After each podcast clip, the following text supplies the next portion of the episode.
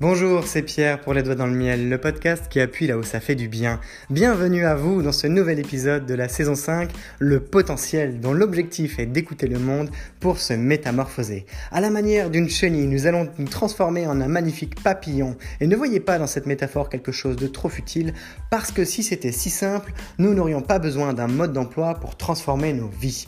Alors, vous pourrez trouver dans cette suite de podcasts un accompagnement qui va de la réflexion à la pratique, de la stratégie au déploiement, de la théorie à l'expérience, un ensemble d'outils très concrets à appliquer dans votre quotidien pour faire face à vos contradictions, prendre votre vie en main et surtout vous autoriser à vivre pleinement. Vous êtes également invité à noter cet épisode 5 sur 5 pour faciliter sa diffusion auprès de personnes qui en auraient vraiment besoin. Peut-être que vous en faites partie et vous avez ce pouvoir entre les doigts. Le podcast est aujourd'hui écouté par plusieurs milliers de personnes chaque mois dans 27 pays et c'est grâce à vous, alors merci. À nouveau, une bonne écoute, un bon podcast, à vous les studios.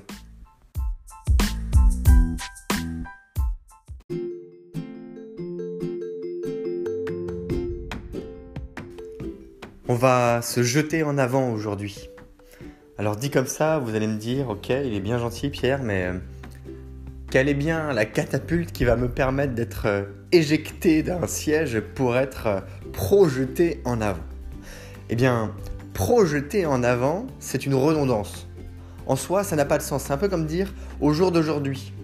Par contre, se projeter ou être projeté, ça, ça commencerait à avoir un peu plus de sens. Pourquoi? Parce que projeter, ça veut dire jeter en avion. Ça vient du latin proiectare.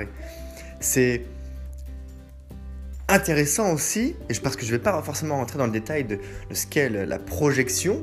Euh, quand on fait un projet, c'est qu'on projette des choses, on jette des choses en avant. Mais ça a la même base que le mot progrès. Le progrès, c'est l'action d'aller vers l'avant ça vient du latin progressus, action d'avancer. Et ça, c'est chouette. Le progrès, c'est l'action d'avancer. Ça veut pas dire que c'est mieux après. Ça veut pas dire que c'est pire après. Ça veut pas dire non plus que c'était mieux avant ni que c'était pire avant. C'est juste, on avance. On fait avec la nouveauté. Le progrès, c'est une action ça, c'est intéressant. C'est pas juste une réflexion. Penser au progrès, c'est comme c'est penser à l'action. Et on peut se dire que puisque c'est l'action d'avancer, c'est à la fois faire, déployer, et en même temps, le fait de rentrer dans une sorte de cadre stratégique. Puisque c'est l'action d'aller vers l'avant, dans l'action d'aller vers l'avant, on peut y inclure la pensée, l'action de réfléchir, la réflexion. Je réfléchis, je vais en avant. Je réfléchis, égale je planifie, égale je structure, je cadre, égale je rentre dans un cadre qui peut être stratégique pour ma vie, pour mon métier, pour ma famille, pour ma richesse, pour ma maison, pour mon investissements, pour mes amis, et puis je fais. Avec les mains. Je rentre dans un cadre de déploiement. J'agis.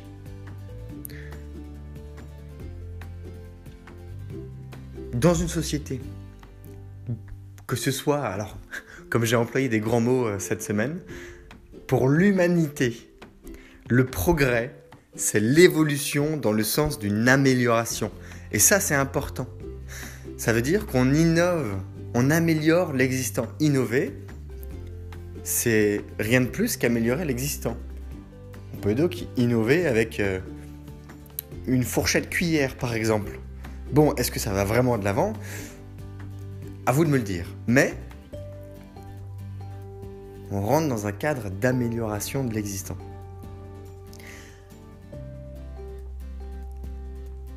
On peut y atteler deux autres mots c'est que quand on emploie ce terme de progrès dans le cadre d'une société, dans le cadre de l'humanité au sens large, c'est grand ça, c'est un grand mot, eh bien, on va vers une transformation progressive, vers plus de connaissances et plus de bonheur. Alors ça, c'est intéressant, parce que ce sont des, éléments que vous pouvez retrouver sur, sur le net, sur des, sur des sites très spécialisés, sur d'autres euh, plus amateurs, sur des blogs, sur euh, des environnements de recherche euh, de, dans des très grandes écoles, dans des labos, dans des sociétés et des entreprises spécialisées sur le sujet de la progression, l'innovation, de la recherche, etc. Mais j'ai pas trouvé vers un meilleur bonheur. J'ai pas trouvé vers une meilleure connaissance. Alors ça c'est pas mal aussi. Parce qu'à mon sens, on passe à côté de la plaque de la partie la plus intéressante.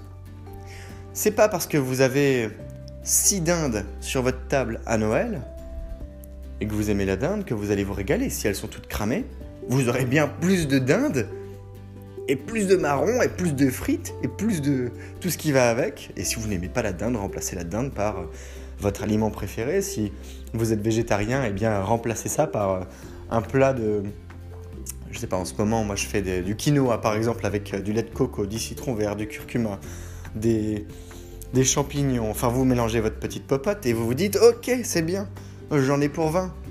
Je suis tout seul ou, on est deux. Mais c'est cramé tout ça. J'en ai donc plus. Et c'est pas mieux. Ça, c'est un peu dommage. Un peu dommage, surtout quand on est dans une société qui prône énormément la performance. Mais que pour être performant, c'est certes basé sur le nombre d'échecs que vous pourriez avoir, et si ma mémoire est bonne, que je dise pas de bêtises, mais je crois que Tesla, pour faire ses découvertes en lien avec l'électricité, est passé par des milliers et des milliers et des milliers d'échecs. Peut-être pas autant que ça, mais ça se compte en milliers. Alors, pour innover, pour faire de grandes découvertes, il faut passer par de nombreux échecs. C'est intrinsèque à la réussite et à la découverte. On ne peut innover sans échec. On ne peut progresser sans échec. C'est pour ça qu'on peut aussi revenir sur le terme d'optimisme de combat que j'avais abordé dans l'épisode 223. Il y a presque une dizaine d'épisodes. Avec la lucidité du chemin, façon Pasteur ou Clémenceau, et l'espérance de la finalité, plutôt à la manière de De Gaulle ou de Gandhi. Mais, n'étant pas spécialiste, je vous oriente vers Philippe Gabillet, qui est reconnu pour ses mots et pour sa connaissance, qui est une bonne connaissance, pas juste une quantité de connaissance, une qualité également. Alors je devrais peut-être dire et une qualité également. Vous voyez, ça c'est intéressant. La manière dont on emploie les mots, la manière dont on décrit les choses, dont on décrit ce qu'il se passe, quand on emploie des petits mots qui sont très connotés comme et ou mais, ça en dit long sur un état d'esprit. Ça en dit long sur une manière de penser à un instant T. Ça en dit long sur eh bien, la perception des choses. Et je ne sais pas si vous vous rappelez à ce stade, mais la perception est la base de la connaissance du monde. C'est notre perception qui permet de concevoir de grandes théories. Alors ensuite, on peut les démontrer avec tout un tas de formules mathématiques. Je pense notamment aux mathématiciens, aux physiciens, aux économistes, euh, etc., etc. Mais à la base, c'est bien parce qu'on a une compréhension basée sur notre perception des choses. Et c'est par exemple notre intuition qui va nous dire que tel mécanisme physique régit certaines lois de l'univers, je peux donc essayer de les démontrer via des mathématiques. Enfin, ce n'est pas mon travail, mais l'intuition peut jouer beaucoup dans votre perception. Alors quand on va de l'avant, on peut le faire de différentes manières. Quand on se projette, quand on se jette en avant, on peut le faire par la quantité, on peut le faire de manière très imagée à reculons, mais ça paraît un peu compliqué quand même. Donc il vaut mieux y aller avec les pieds en avant. Non pas comme dans un cercueil, mais comme une manière de dire, ok, mon moyen de transport préféré, mes jambes, mes pieds, sont les premières à m'y amener. Dans le futur. L'épisode d'aujourd'hui, il est consacré à deux notions. La première, je l'ai déjà un petit peu abordée, c'est la notion de progrès, c'est la notion d'amélioration et de futur. On pourrait même associer le conservatisme à la, euh, notion de progrès, de telle sorte que l'on puisse conserver le meilleur du passé et penser à l'innovation avec une vision pour le monde de demain. De telle sorte que le changement de paradigme qui s'opère en ce moment, pour prendre des grands mots, des grands mots en tout cas, des mots qui ont tendance à être galvaudés par leur mésusage, mais qui, sont, qui représentent du coup paradigme, c'est une vision du monde. Donc les changements de vision du monde qui ont lieu en ce moment grâce et à cause des nouvelles technologies de l'information, d'une géopolitique mondiale tendue, d'un esprit local conflictuel dans beaucoup, beaucoup, beaucoup de pays, demande un exercice bien particulier à des gens haut placés et également à des citoyens responsables. Ce qui est intéressant avec Internet, c'est qu'on assiste depuis une vingtaine d'années à la naissance d'une nouvelle gamme de citoyens. Des personnes comme vous et moi qui apprenons à nous exprimer, voire à nous réexprimer, parce qu'on a la liberté de le faire sur le net et les réseaux sociaux nous offrent cette puissance, ce pouvoir. Donc on se projette en écrivant à la fois nos pensées à l'instant T, qui peuvent permettre à la fois de dire au monde ce qu'on ressent, mais de nous dire aussi à nous-mêmes ce que l'on ressent, et ça, c'est important parce que ça permet de structurer notre pensée, de comprendre où est-ce qu'on en est, de se dire, tiens, c'est ça que je pense, de nous conforter dans les idées qu'on essaye d'explorer, de même que ça nous permet de nous rendre compte aussi à quel point, eh bien, parfois nous ne sommes pas si en accord que ça avec nous-mêmes ou avec ce qu'on dit. On a trop réagi sur le coup de l'émotion, ou bien alors c'était pas cadré justement. On n'a pas trop réfléchi avant de dire, avant d'écrire, avant de faire. Seulement ça, ça reste. Bah oui, ça reste parce que c'est de la donnée. C'est de la donnée informatique. Des mots sur euh, Word autant que des mots sur Facebook, autant que des mots sur LinkedIn, autant que des mots sur un blog, autant que etc. des vidéos et j'en passe des meilleurs. Au même titre que ce podcast, ce sont autant de données exploitables, utilisables, stockables par ceux qui produisent les plateformes informatiques sur lesquelles elles sont diffusées, parce qu'ils ont des centres de stockage qui sont dédiés pour se rappeler, pour avoir un historique de tout ce qui s'est passé sur leur plateforme. Ça leur permet de, de, comprendre les tendances, ça leur permet de prédire ce qui pourrait se passer demain, ça leur permet d'anticiper, ça leur permet de déployer de nouveaux services, de nouvelles ressources, de nouveaux produits, d'innover, de se projeter, de contribuer euh, à nous apporter une démarche progressiste donc de contribuer au progrès de la société, de l'humanité même, avec juste vos petits mots à vous. Tout simplement parce que vous avez, à ce moment-là, comme quand je fais ce podcast, mis un peu de votre identité sur ce parquet virtuel. Vous avez construit une partie de votre identité de manière fragmentée, parce qu'il y a aussi toute votre vie réelle,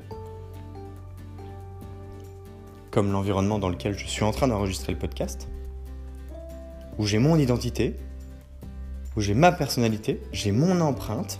On parle d'empreinte carbone par exemple, mais c'est qu'une partie de mon empreinte. Et où j'en ai transféré une petite partie pour m'exprimer à ma façon sur le net. J'ai donc conçu et je suis acteur de la construction de mon identité numérique et de mon empreinte numérique. Mon identité numérique, c'est la personne que je suis sur Internet. Et cette personne peut avoir une personnalité différente en fonction des espaces de communication que j'utilise. Je ne suis pas la même personne quand je m'exprime sur un forum de jeuxvideo.com, que je ne suis pas la même personne quand je m'exprime sur Facebook, je ne suis pas la même personne quand je suis sur LinkedIn, je ne suis pas la même personne quand je suis sur Twitter, sur Instagram, sur TikTok, mais je suis cette personne à chaque fois, je suis toujours la même personne à chaque fois. C'est juste que j'y mets différentes teintes. Ça, c'est incroyable aussi sur le net. On est capable, et on le fait d'ailleurs aussi dans la vraie vie probablement, c'est même certain, mais nous sommes capables d'adopter différentes postures, différents moods, différents modes de pensée, différents modes de personnalité sur le net, à la fois pour nous tester, pour se découvrir, pour adopter des codes secrets cachés, correspondant à différents bouts de la société, à des communautés bien précises, bien particulières, qui me permettent de m'exprimer, de me chercher, de me découvrir et de me dire tiens, mais il y a plein de choses que j'aime. C'est pas juste comme quand je suis chez moi avec les mêmes personnes de d'habitude ou dans mon travail, qui sont des environnements finalement assez fermés. Là, sur le net, j'ai une facilité à m'ouvrir et à m'émanciper sur le monde parce que j'ai accès à tout. Vous pouvez trouver des pirates informatiques, vous pouvez chercher des, choses dingues, vous, enfin, vous pouvez rencontrer, n'importe qui sur Internet. Il y a toujours pire que vous, il y a toujours mieux que vous. Et il y a toujours différents aux extrêmes. Vous pensez que vous êtes trash en étant euh, fan de Metallica? Bah, Allez sur le net, vous verrez, il y il y a encore plus trash. Vous pensez que vous êtes fleur bleue en étant euh, peace love à la cool et, en, disant des mots doux à longueur de journée à votre chérie Allez sur le net, vous verrez, encore plus fort que vous. Eh bien, l'ensemble de ces empreintes numériques forge votre identité numérique. C'est la capacité de fragmenter son identité différentes formes qui nous permet de construire une identité plus forte, plus globale, plus transversale, comme on dit, qui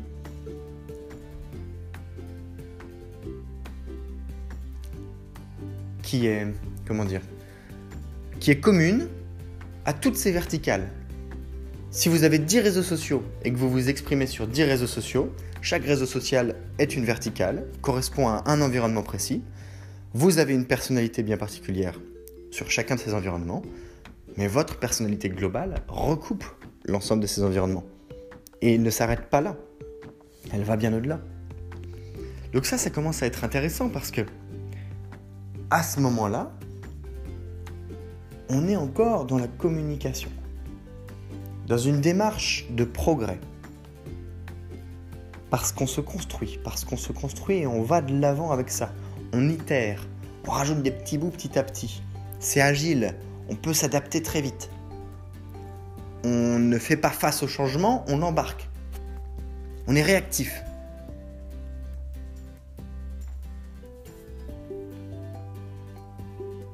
Et là-dedans, il y a d'autres mots MOTS qui viennent se glisser. Je ne sais pas si vous avez beaucoup lu les, les environnements dédiés à tout ce qui est management. Bon, visiblement, pour les personnes que je connais, avec qui j'ai l'occasion d'en discuter et qui ont plutôt 20 ou 30 années d'expérience sur le sujet, il n'y a pas grand monde qui a réinventé la roue euh, côté management depuis euh, la nuit des temps. Il n'y a pas grand monde qui a vraiment innové comme un dingue euh, et qui n'a pas juste un petit peu amélioré l'existant, donc ça c'est l'innovation. Il n'y a pas grand monde plutôt qui a fait un truc de fou. Il y a quelques têtes, façon euh, Jeff Bezos ou Elon Musk, qui eux sont capables d'apporter ce, genre de choses à grande échelle, j'entends. Sinon, la plupart du temps, bah, les personnes lambda font des innovations lambda. Seulement, on peut avoir la sincérité de le faire. Le faire plutôt avec sincérité.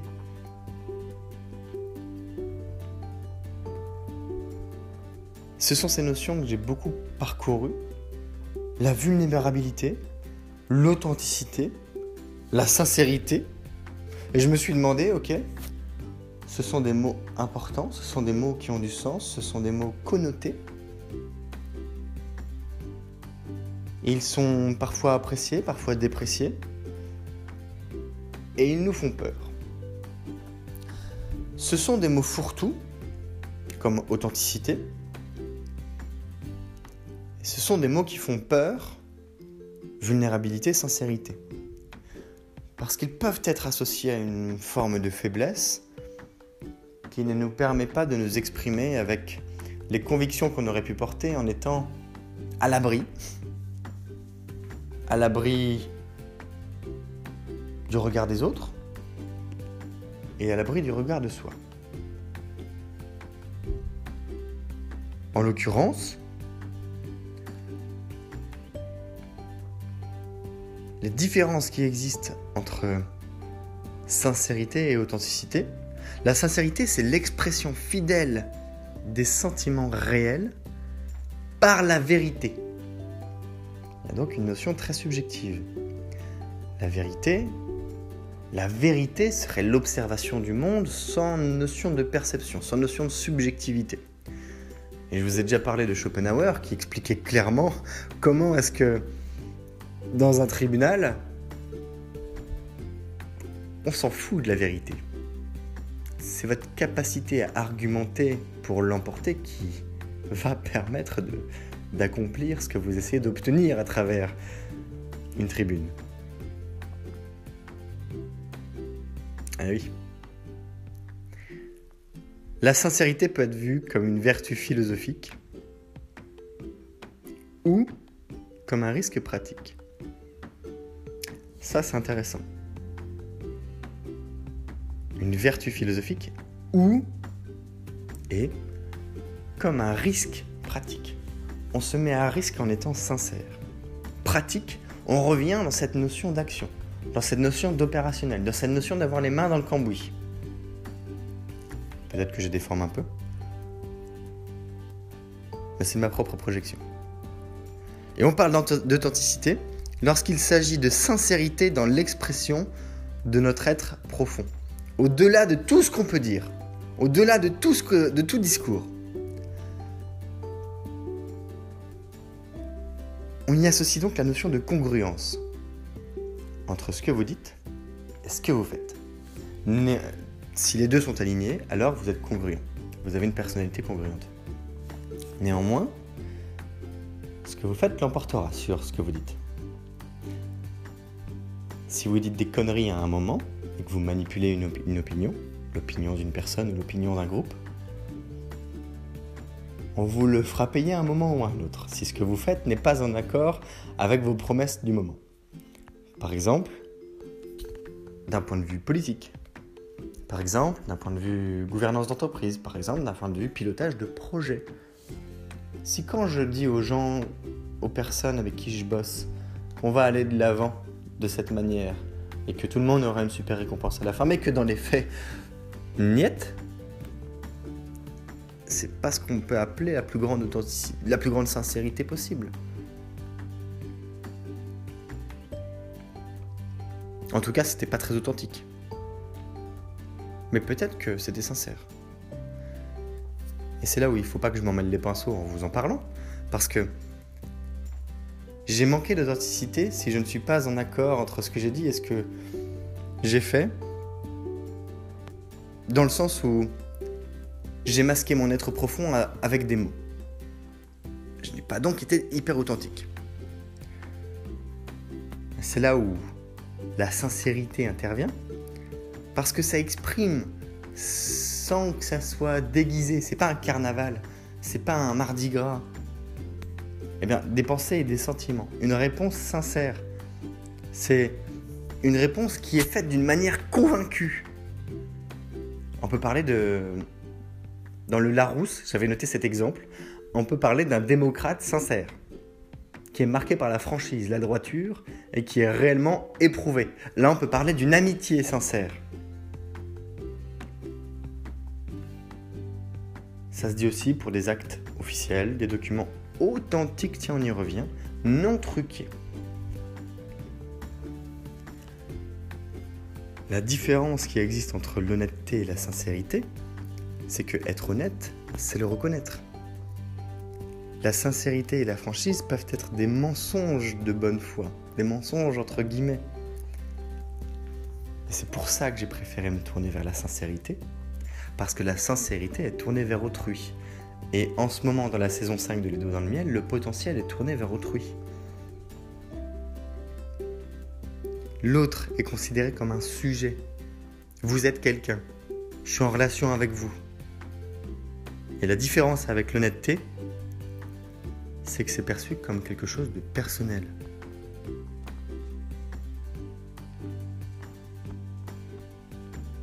Alors si je suis tourné vers les autres, si je gagne en authenticité, si j'exprime mon être profond, si je suis sincère dans l'expression des mots que j'utilise, dans l'expression des gestes que j'emploie, que j'y accole un peu de vulnérabilité, alors potentiellement je peux changer le monde. oui, c'est ça, c'est à ça qu'est dédié cet épisode, à changer le monde, en commençant par changer son monde.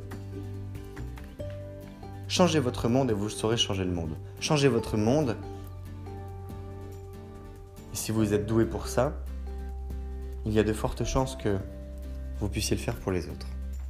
Pourquoi la vulnérabilité est importante là-dedans? Parce que, alors, je vous ai parlé d'étymologie tout à l'heure, de projeter, de progresser. Eh bien, vulnérabilité, ça vient du latin vulnus. Vulneris, la blessure, et vulnerare, blessé. Selon le Larousse, s'il vous plaît, ouvrez grand vos oreilles. La vulnérabilité est celui qui peut être blessé, frappé, qui peut être facilement atteint et on y met des synonymes. On y accorde des synonymes comme la fragilité, la précarité, l'incertitude. Et par rapport à l'incertitude, rappelez-vous l'expression de la sincérité qui est considérée comme un risque pratique. Les risques sont liés aux incertitudes. On commence à former un petit puzzle sympa. Alors comment est-ce qu'on montre sa vulnérabilité? En commençant par accepter, oh, saison 4, la paix, accepter de lâcher prise pour évoluer. Mettez la main en avant, fermez la peau, euh, écartez les doigts, fermez votre poing, tirez votre poing à vous et ouvrez la main.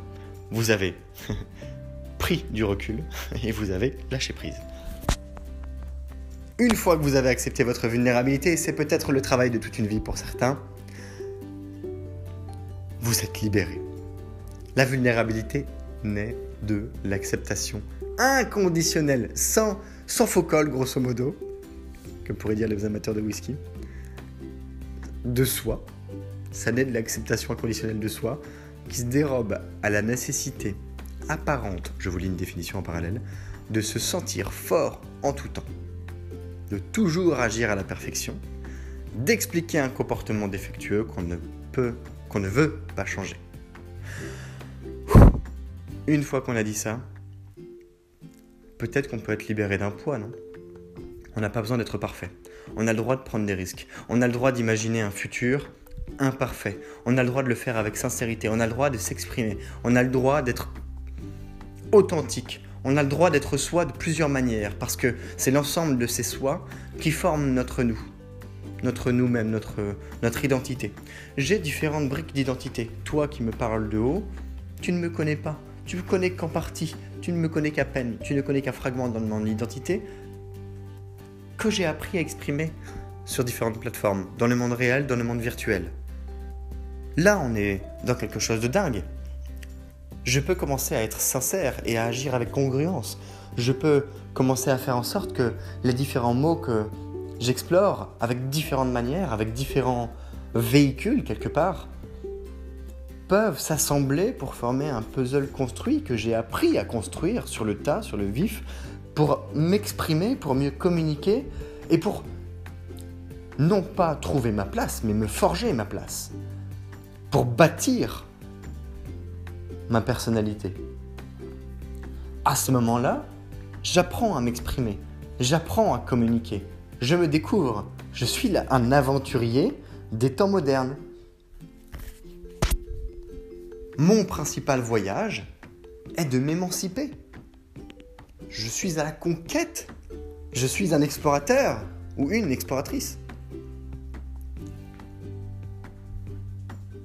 Parce que je, je, suis sincère dans ce que je fais. Parce que je suis authentique. Parce que je suis vulnérable.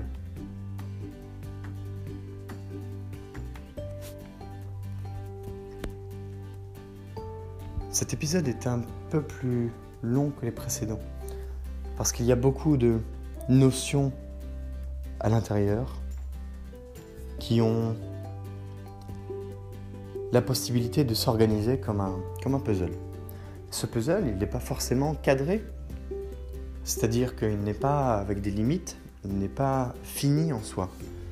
C'est quelque chose sur lequel on peut rajouter des pièces, des pièces et des pièces. Et puis peut-être que vous pouvez le faire en 2D, mais peut-être que vous pouvez le faire en 3D. Et puis peut-être que ça peut même sortir de la pièce où vous imaginez que vous feriez un puzzle. Prenez votre table de salon ou votre table de prenez votre table de salon, une petite ou une grande, commencez à y faire un puzzle. Puis imaginez que ce puzzle déborde, mais ne se casse pas. Imaginez que ça sort par la vitre de chez vous, mais ça se casse toujours pas. Puis ça va dans la rue un peu. Puis ça va jusqu'à votre boulot, puis ça va jusqu'à votre famille. Et puis ça va un peu plus haut maintenant, ça monte au-dessus des maisons, ça monte au-dessus des toits. C'est ça votre puzzle. Faites-le avec sincérité. C'est là où il y a une nuance importante par rapport à la franchise. La franchise, c'est de dire ce qu'on pense. Bon, pas très bien. Est-ce que ça va arranger la personne en face de moi que je lui dise que c'est un gros con? Je suis pas sûr. J'aurais eu, J'aurais eu l'honnêteté de le lui dire. Je l'aurais dit avec franchise. Mais cette forme de sincérité n'est pas du tout tournée vers autrui. Non, là je dénigre, c'est pas très constructif. C'est pas ce qu'on appelle être tourné vers autrui, non. Pas à mon sens en tout cas, et c'est ma perception qui me dicte ça. Donc je peux le relier avec des notions d'éthique qu'on a abordées l'autre jour. J'apprends à faire avec mes propres considérations et je commence à le faire avec les autres. Oui, j'existe, oui, c'est moi, moi, moi, moi, moi. Mais je suis pas tout seul. Comment est-ce que je peux mieux faire déjà avec moi, mieux m'exprimer, mieux m'émanciper, mieux me découvrir, pour aller vers les autres et mieux faire avec les autres. Pas avec plus, pas qu'avec plus. Aussi avec mieux. Et ça, dans tous les trucs que j'ai cherchés ces derniers jours pour essayer de construire cet épisode euh, de manière un peu intuitive, anticipée, parce que cette notion de sincérité m'intéresse quand même particulièrement, donc j'ai un peu bossé. Et ben je l'ai pas trouvée. Elle m'a manqué. La notion de qualité est un défaut dans notre société. On construit plus, on construit pas mieux. Et moi, je ne sais pas ce que vous en pensez, mais j'aimerais bien le savoir, parce que ça m'intéresse. Je pense qu'il faut commencer à faire mieux, qu'il y a quelques personnes dans le monde qui, sont, qui se sont attelées à, construire un monde meilleur, et qui ont la sincérité de le faire avec leur trip, l'authenticité de le faire avec leur trip et avec tous les fragments de leur personnalité pour bâtir ce monde. Et je pense qu'ils ne sont pas assez nombreux.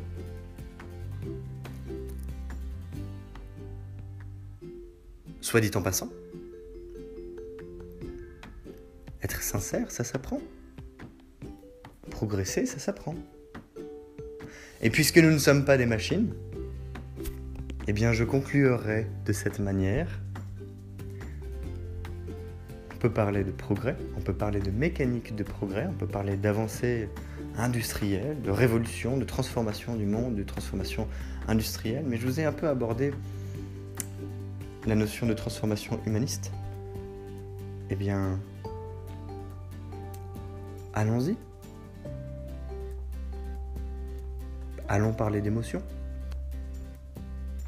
L'émotion, c'est la clé de voûte d'une transformation profonde, parce que nous avons la chance d'être des animaux, des mammifères, que nous ressentons, nous sentons, et que le monde peut aussi changer grâce à tous ces frissons.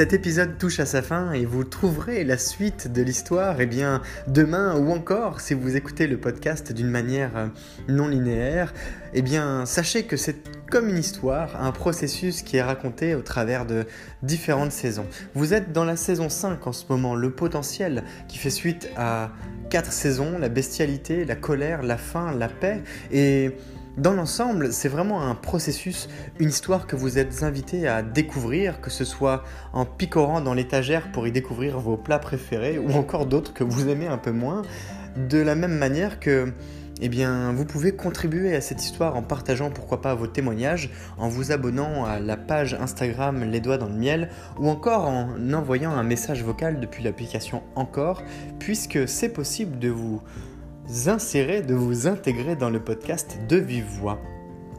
À nouveau, je vous remercie pour votre écoute, pour votre fidélité. C'est grâce à vous, eh bien, si moi aussi j'ai la motivation de continuer à produire le podcast, de la même manière que c'est grâce à vous et aux bonnes notes que vous pouvez partager sur les applications où vous écoutez le podcast, c'est grâce à ces bonnes notes que le podcast est diffusé auprès de personnes qui ont plaisir à découvrir ce qui est dit.